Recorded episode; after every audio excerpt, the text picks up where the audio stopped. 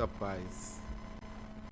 Certamente, cada um de nós tem uma razão para estar aqui hoje, movido por um desejo, por uma vontade, por uma esperança, uma expectativa, busca o Espiritismo porque sabe da imortalidade, sabe da influência dos espíritos em nossas vidas. E tendo uma dificuldade, um problema, um conflito, vai em busca de algo mais profundo, mais complexo, que é o espiritual para tentar solucionar. Movido também pela fé, pela conexão que estabelece com entes queridos que já faleceram, aqui vem tentando entender, compreender, conhecer-se, mas, sobretudo, resolver o seu conflito, curar a sua ferida, seja uma ferida física, seja uma ferida na alma, aqui vem em busca de cura. Várias são as formas de encontrar essa cura. Basta que identifiquemos qual é o real problema que eu tenho? O que em mim é difícil, é complicado, é vulnerável, é frágil? A admissibilidade da fragilidade é o começo da cura. Você precisa admitir onde está a sua fragilidade. Não significa dizer-se que você é errado, que você é culpado. Refiro-me à fragilidade. Essa fragilidade é sua, é ela que precisa ser resolvida. Não evoque seus erros como se você fosse um juiz de você mesmo, culpando-se por equívocos cometidos. Observe tão somente a sua fragilidade. O julgamento moral que nós fazemos de nós mesmos é uma faca de dois gumes, tanto pode levar ao arrependimento como a crucificação. Então evite o julgamento moral sobre si mesmo, tanto quanto sobre o outro, não deixando de reconhecer qual é a sua fragilidade, qual é a fragilidade de uma pessoa. Onde é que você é vulnerável? Você é vulnerável na tendência ao egoísmo, você é vulnerável na tendência ao prazer a qualquer custo, você é vulnerável no orgulho, você é vulnerável na cobiça, você é vulnerável na inferiorização dos outros, em que você é vulnerável? Pode ser que você descubra vários pontos de vulnerabilidade em você. Não estranhe. Não somos perfeitos e nem conseguiríamos ser perfeitos numa encarnação. É preciso uma certa compaixão e condescendência consigo mesmo para analisar melhor a sua fragilidade. Identificou Primeiro passo é identificação. Tenho dificuldade com limites, por exemplo. Não consigo parar de fazer tal coisa que me prejudica. Então, esta é uma vulnerabilidade, a falta de limites. A necessidade de uma contenção, de você se conter e você não consegue. Quantas pessoas a fragilidade é eu tento mudar e não consigo. Eu começo e não termino. Não sou persistente. Repito, são muitas as vulnerabilidades, as fragilidades. Então vamos começar a tentar mudar. Eu não vejo outra saída para uma mudança depois de você reconhecer sua fragilidade com uma determinação interior, com uma automotivação de ir no sentido oposto à vulnerabilidade, adquirindo aquilo que lhe fortalece Se eu sou vulnerável à falta de limites, tenho uma compulsão, tenho um vício, tenho um hábito negativo, eu preciso ir na direção oposta. E a direção oposta é a renúncia. Eu preciso renunciar. Não é possível, quem não tem limites, evoluir sem uma renúncia a aceitação da falta, da perda, da ausência, da impossibilidade de atender o seu próprio desejo. É também importante que tenhamos consciência que há uma raiz para todos os males humanos.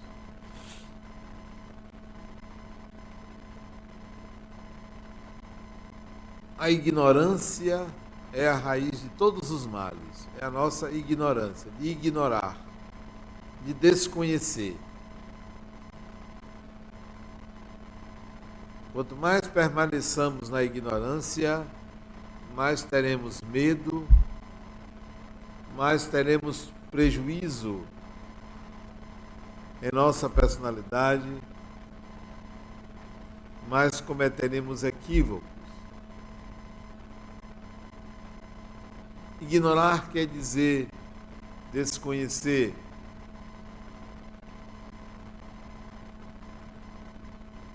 E o nosso desconhecimento maior é a respeito da nossa destinação. Se você sabe neste momento que logo mais às 10 horas da noite você vai para uma festa de aniversário que você deseja muito e vai se divertir, você ficaria desde já alegre e contente. Estaria aqui nesse momento tranquilamente, porque sabe que logo mais vai usufruir de um momento de deleite. Por que, que não pensamos assim em relação ao nosso destino? Por que não consolidar a certeza de que a destinação de todo ser humano é a mesma de uma festa? De uma festa em que se comemora um grande feito. Por que não pensamos assim? Não que essa festa é amanhã, é a semana que vem, é daqui a 100 anos. O destino humano é a felicidade.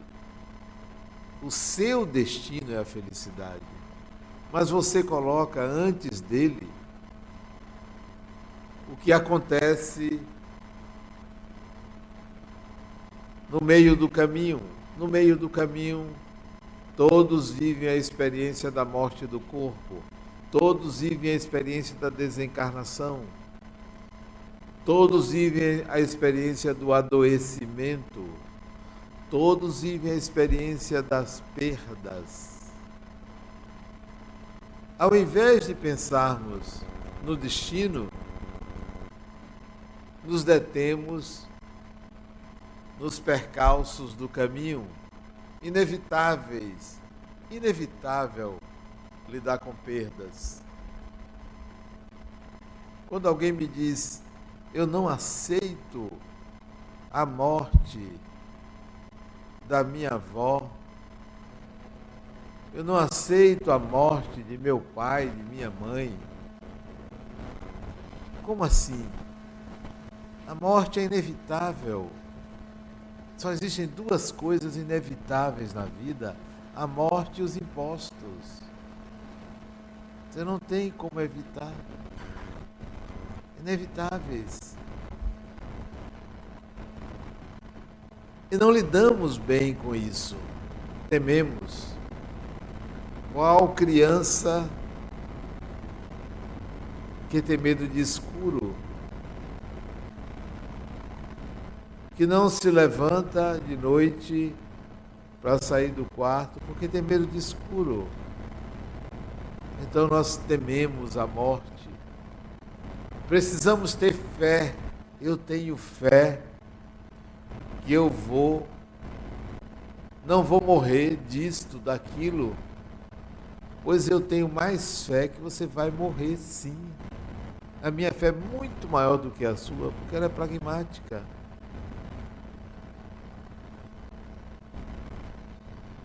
É um entrave o medo da morte. É a ignorância com relação ao destino humano. Se você tivesse esta consciência, que não é nem certeza essa consciência, do seu destino, você acordaria todos os dias a pleno vapor você nunca teria depressão. Se você tivesse de fato consciência da sua imortalidade, você não saberia o que é sofrimento. Você viveria de forma otimista, alegre, mesmo com suas dores, mesmo com seus problemas, porque são inevitáveis. Todos temos conflitos. E se disser que não tem, vai aparecer. Vai aparecer. Tem que aparecer, porque se não aparecer, você não evolui. Uma vez eu atendi uma pessoa que chegou aos 40 anos, aos 40 anos de idade, e entrou numa confusão mental enorme. E ele disse para mim, Adenal, eu tinha uma vida maravilhosa. Eu não sei por que, eu ando confuso. Não sei o que faço, não sei se eu devia estar casado, se eu devia trabalhar nessa empresa, se eu devia mudar, não sei se viajo, não sei se fico.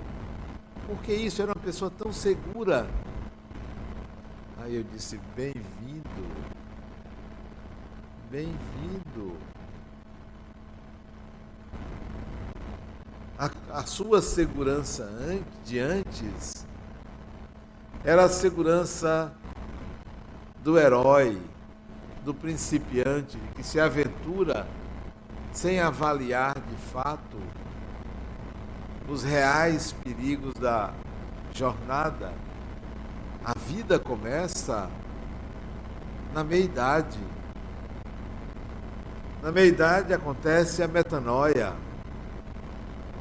Os processos de transformação do para quê, do significado das coisas. Então, vocês mais jovens, que ainda não alcançaram as interrogações pré-maturidade, pode se preparar que elas virão. elas virão. E elas são importantes porque nos levam a outro estágio de evolução. Considere que o seu destino depois da morte, depois de depois da morte, depois de depois de depois da morte, é o melhor possível, por pior que você seja. Não é um estado de constante otimismo barato. Porque tem gente que diz assim: eu tenho que pensar positivo, eu só tenho que pensar positivo. Não. Pense negativo também, porque o negativo compõe o positivo. Nunca é uma só face, nunca é um só caminho. Nós temos que enxergar o negativo e o positivo. Nós temos que enxergar o bem e o mal e fazer as nossas escolhas. Não é da uma de Poliana. Tudo é maravilhoso. Não, nem tudo é maravilhoso, mas tudo tende para o maravilhoso. Não tente afastar um pensamento ruim, tente entender um pensamento ruim. Porque se você tenta afastar, é como quem limpa uma casa e joga a poeira para debaixo do tapete, vai espirrar, vai juntar ácaro. É preciso que você entenda de onde vem a poeira para prevenir o que é a poeira. Estão querendo acabar com o pobre de um mosquito. Coitado do mosquito, nunca foi tão perseguido. Quando o problema não é o mosquito, é a falta de educação e de higiene. Querem retirar o efeito sem mexer na causa. Uma população altamente mal educada nesse aspecto. E ninguém cuida da educação. Pensa que o problema da zika, da dengue, da chikungunya é matar um mosquito. Não mata, não consegue. Não consegue. É preciso mexer em algo mais profundo. Assim somos nós. Queremos resolver os nossos conflitos afastando o que atrapalha, sem olhar para a condição de base. Você é o seu problema e você é a sua solução. Não há mágica. A vida espiritual é uma realidade acessível não é uma realidade, não é uma utopia, é uma realidade acessível. Por que é acessível? Porque quando você vai dormir, você está se preparando para um contato espiritual todos os dias que você vai dormir. Você vai para um contato espiritual. Por isso que você sonha. Por isso que às vezes você acorda angustiado, angustiada. Por isso que às vezes você acorda alegre, porque você desenvolve atividades durante o sono. É um contato espiritual. Dormir é um contato espiritual.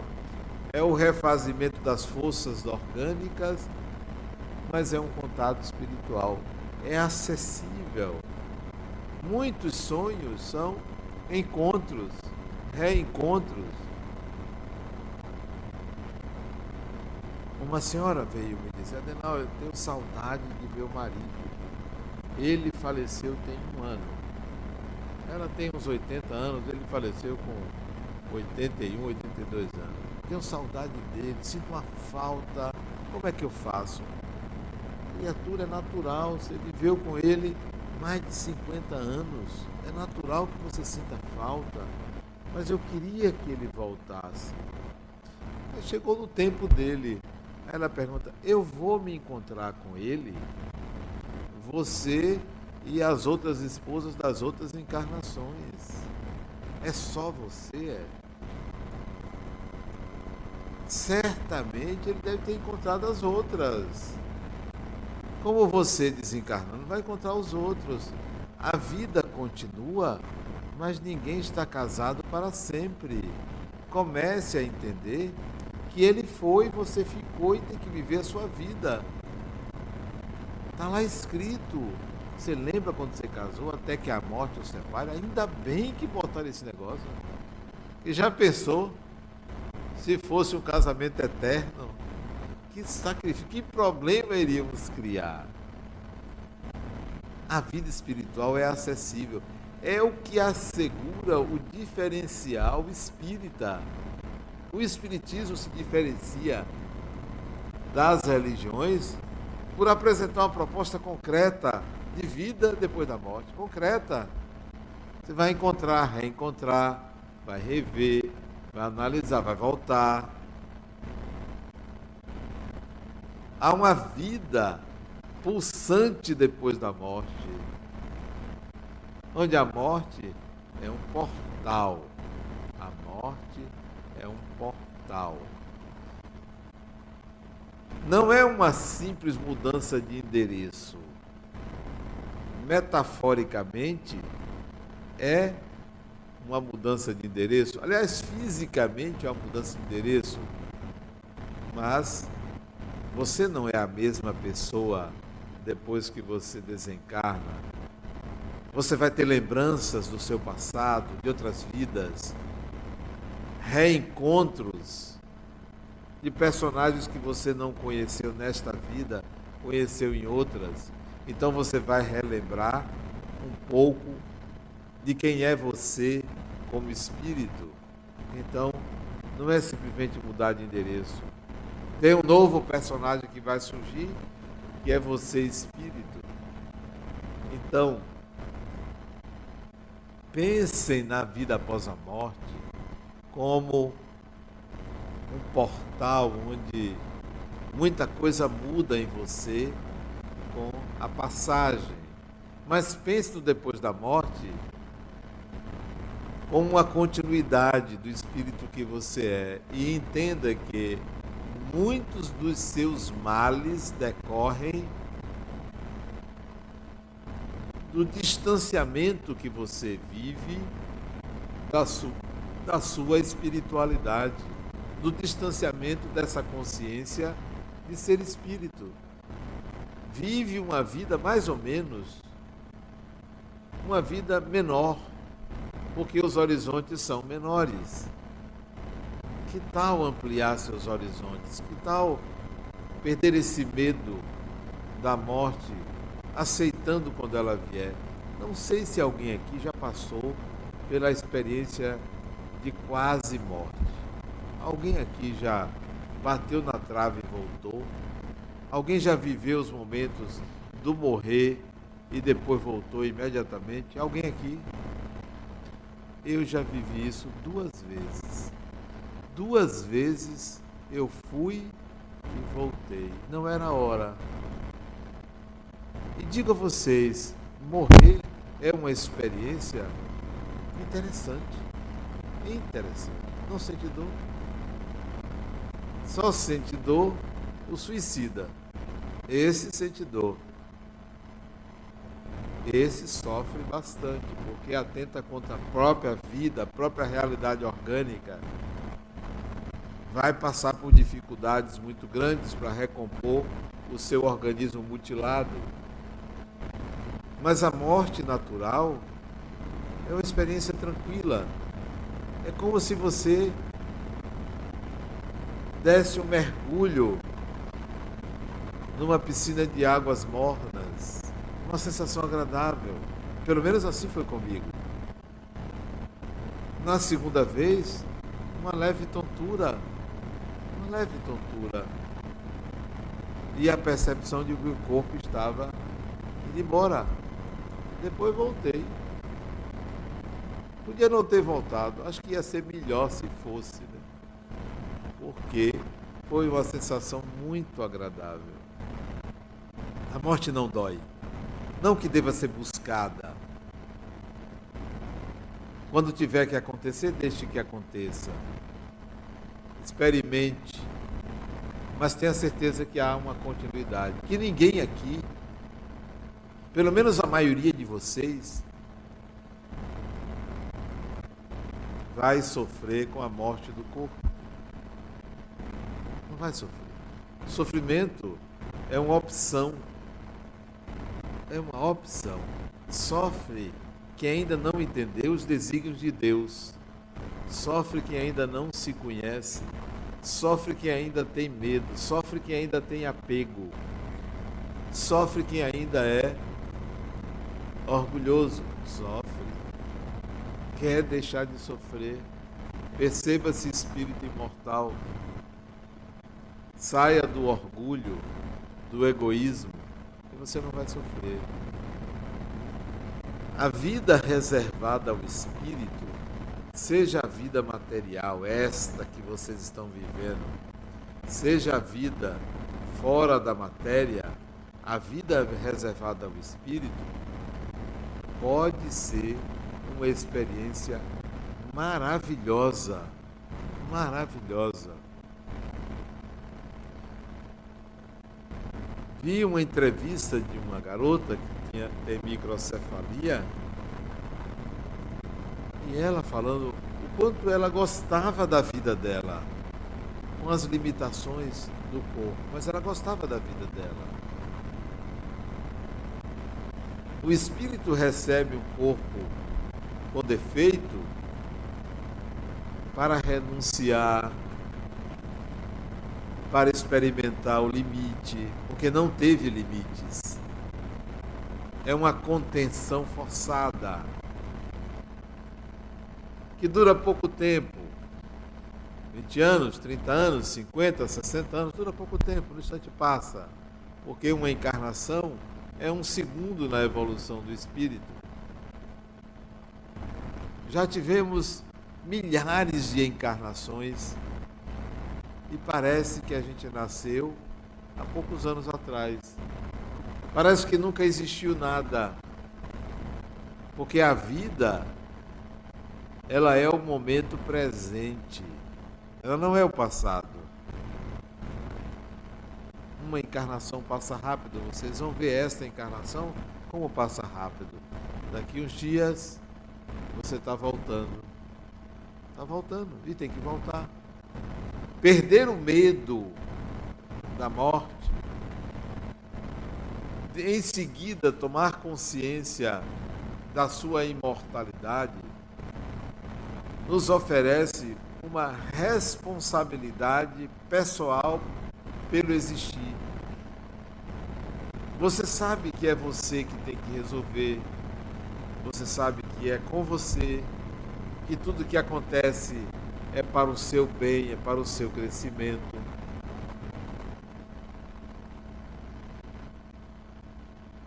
Por isso que é possível você acordar todos os dias de bem com a vida, porque você sabe que o que lhe espera é o melhor para você.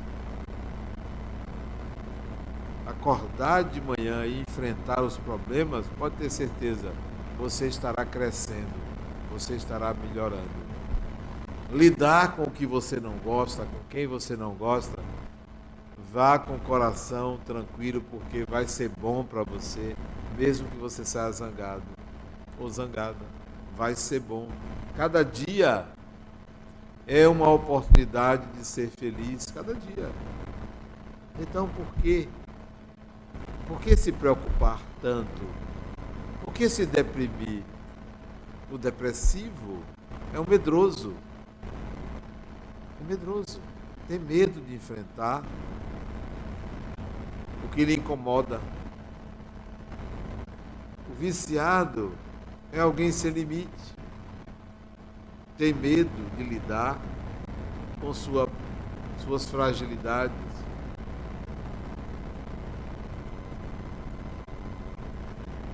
Aquela pessoa que não usa suas energias para a sua evolução, para a sua felicidade, é aquela pessoa que não acha trabalho, que não acha emprego, que diz que não tem o que fazer.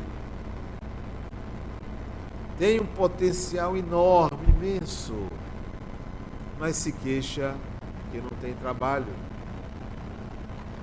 Para o bom operário não falta trabalho não falta trabalho. Para quem se qualifica, não falta trabalho. Nós precisamos rever os nossos conceitos para evitar colocar sempre o problema fora da gente. Sempre fora. Sempre é o outro responsável. Consciência da imortalidade pessoal é a saída para a solução dos nossos conflitos. É a saída.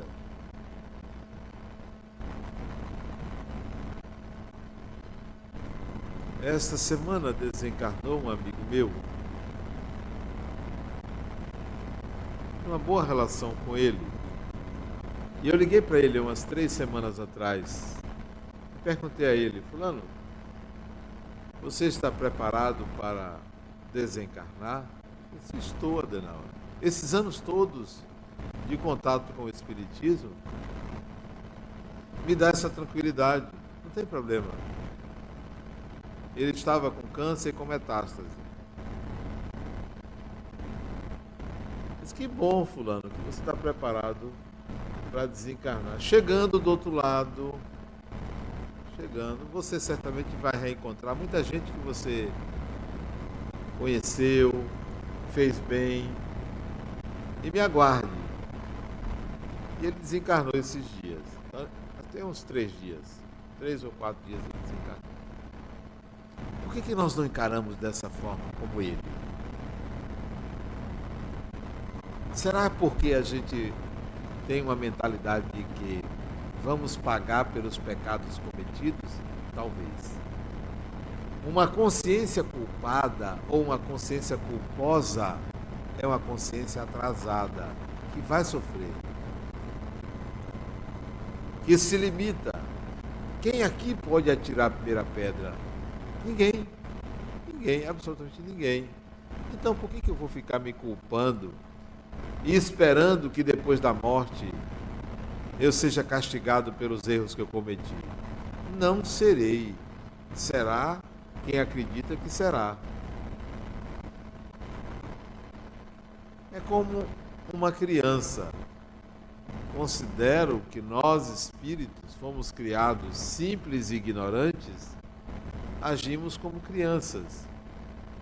Então, se uma criança de dois anos de idade, sem querer, quebra uma taça de vidro no chão e passa um adulto e corta o pé e tem que levar pontos e tem uma infecção, você vai colocar essa criança na cadeia?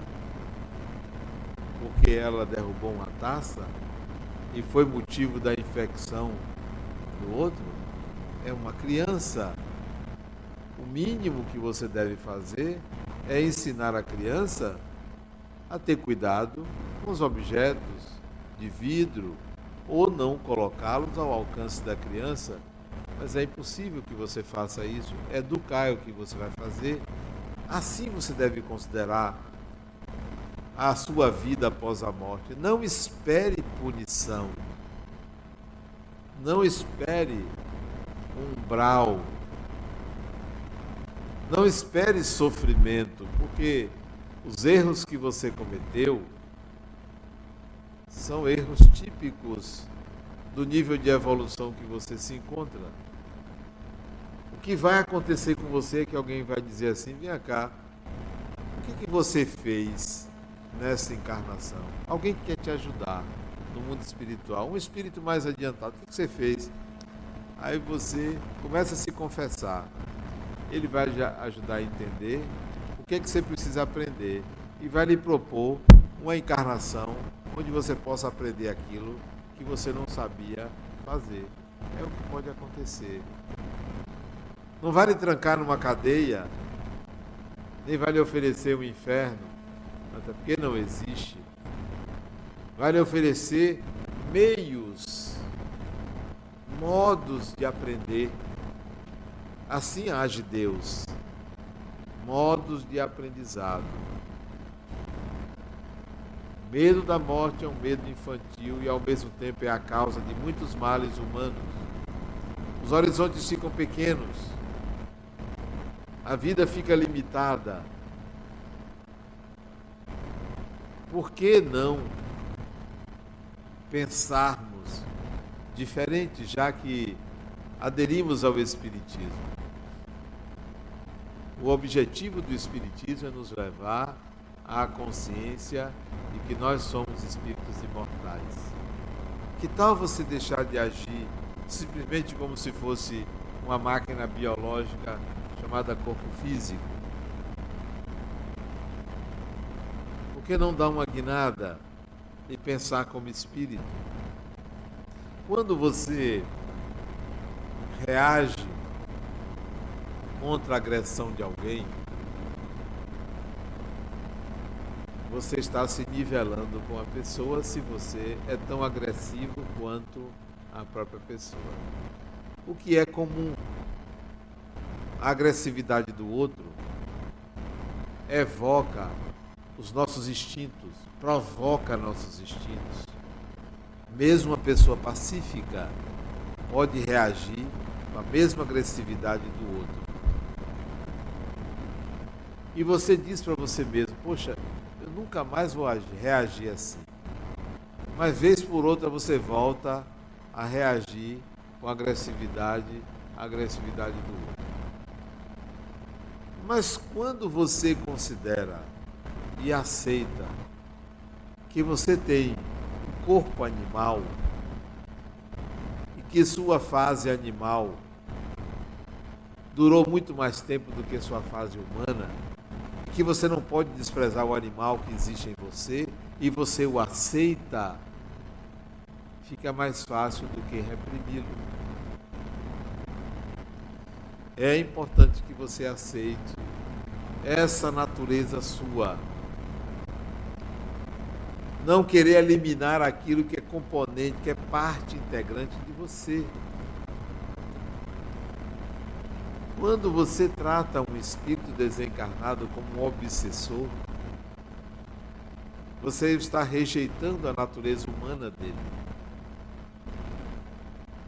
Quando você nivela todos os espíritos que lhe acompanham como obsessores que querem lhe prejudicar, você está deixando de enxergar que é um ser humano. Que tal vocês começarem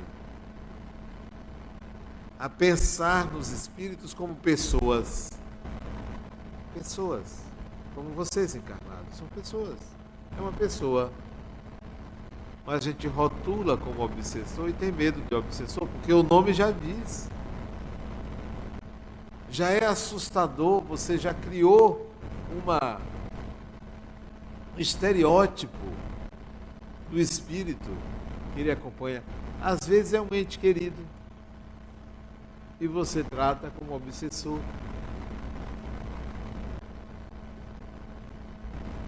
A consciência de que a vida após a morte é uma vida humana e normal muda o paradigma muda a forma como lidamos com o espiritual. Por que trata os espíritos como divindades? Divindades. Ah, mas é o espírito fulano de tal, grande coisa. Eu quero ver encarnado. Quero ver como é encarnado. O que, é que os espíritos chamados de superiores, chamados, faziam no passado.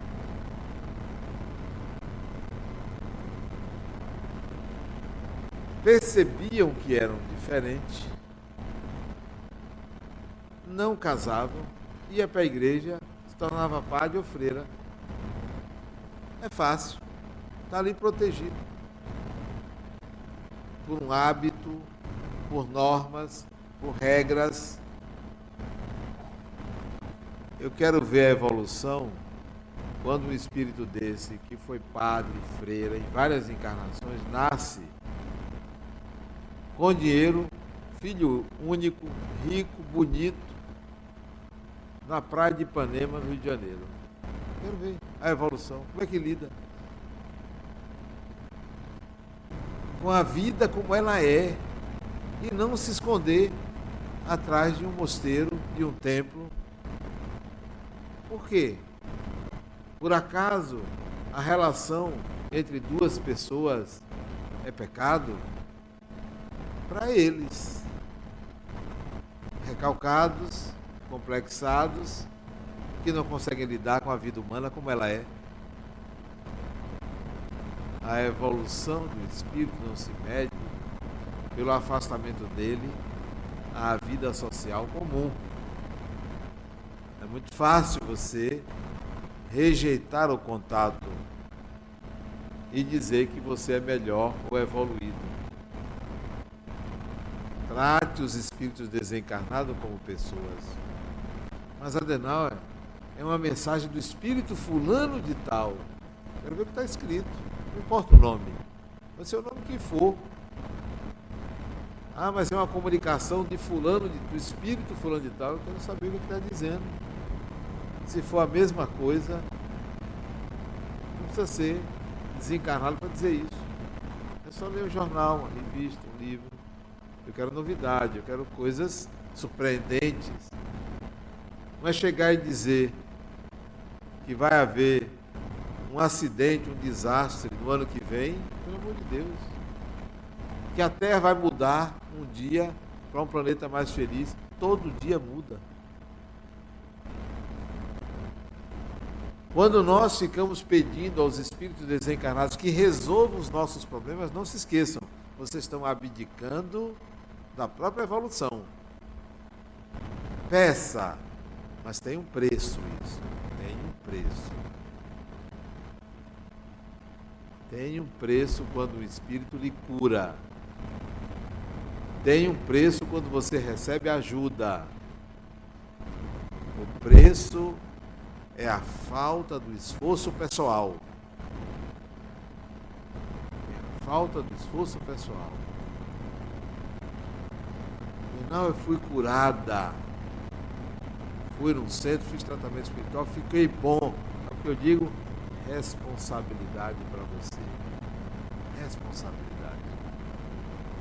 Não seguir os trâmites normais não fez o esforço de aprendizado típico de quem passa um conflito. É a mesma coisa que você ganhar na loteria. Se não souber o que fazer com o dinheiro, perde a encarnação. Porque o esforço do trabalho é que faz você crescer.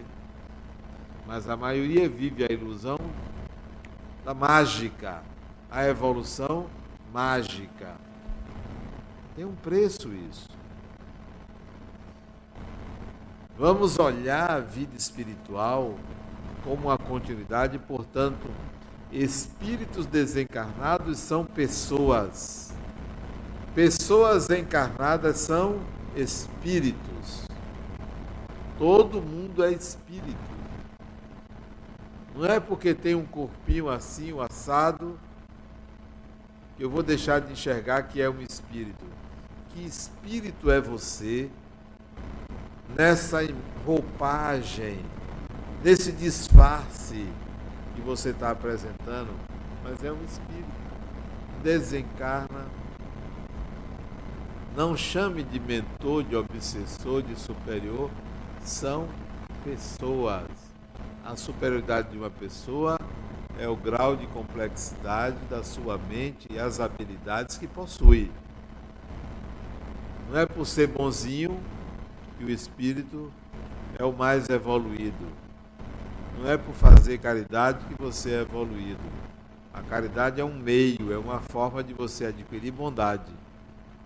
A bondade, sim, é um grau de evolução, mas o fazer é um exercício apenas. Então, lidemos com os espíritos como pessoas tudo que você pedir e receber significa responsabilidade. O medo da morte, a ignorância quanto à vida espiritual, é a raiz de muitos males, de muitos problemas que nós atravessamos. É a causa de muitos infortúnios. Por isso que a gente passa por tribulações, porque não encaramos a morte como uma passagem num grande portal de acesso a uma outra vida.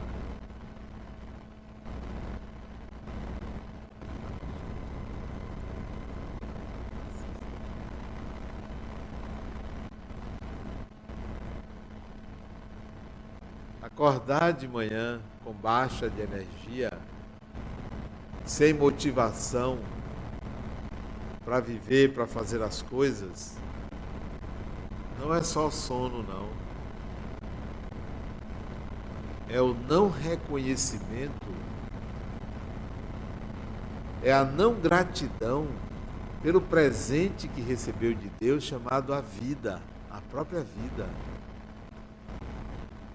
Se você tem consciência da existência de Deus, se você sabe da existência de Deus, se você se sente conectado a Deus, então acorde todos os dias com a motivação lá em cima, porque Deus lhe deu a vida. Deus lhe deu essa condição de ser vivente que você nunca vai deixar de ter. Não acaba. Então seja grato a Deus. Seja grata a Deus. E a gratidão se mostra com alegria, com disposição de viver. Eu conversava com uma pessoa outro dia, do lado de fora do meu consultório, e dizia para ela: Você estudou, tem uma inteligência brilhante e, é, e parou no tempo como funcionária pública.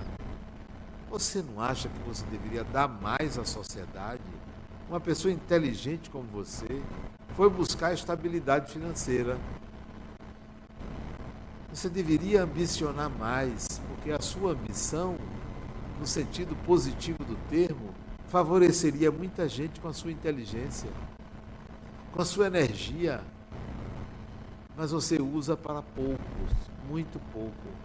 Quantos aqui sonegam essa energia que deveria dar à sociedade? Queira o bem para você, mas queira o bem para a sociedade. Não pense só em você. Não faça só por você. Nós somos seres sociais. Então ofereça mais à sociedade. Dê um pouco mais de você. Acorde todos os dias motivado para viver viver a vida que é a sua. Se ela é assim, é porque você é assim. Se ela está assim, é porque você quer que ela esteja assim. Mude a sua vida com uma motivação maior para viver, consciente de que você recebeu um grande presente de Deus que é a própria individualidade. Algo que você nunca vai perder com a morte do corpo. A página sobre a fé, o Espírito Célia Xavier, página escrita em 1954, eu ainda estava desencarnado, ela fala dessa consciência da imortalidade que nós devemos ter quando encarnados. Ela fala do quão, do quão maravilhoso é o viver e que nós depreciamos, malbaratamos, não valorizamos a própria existência. Pensemos nisso. Muita paz.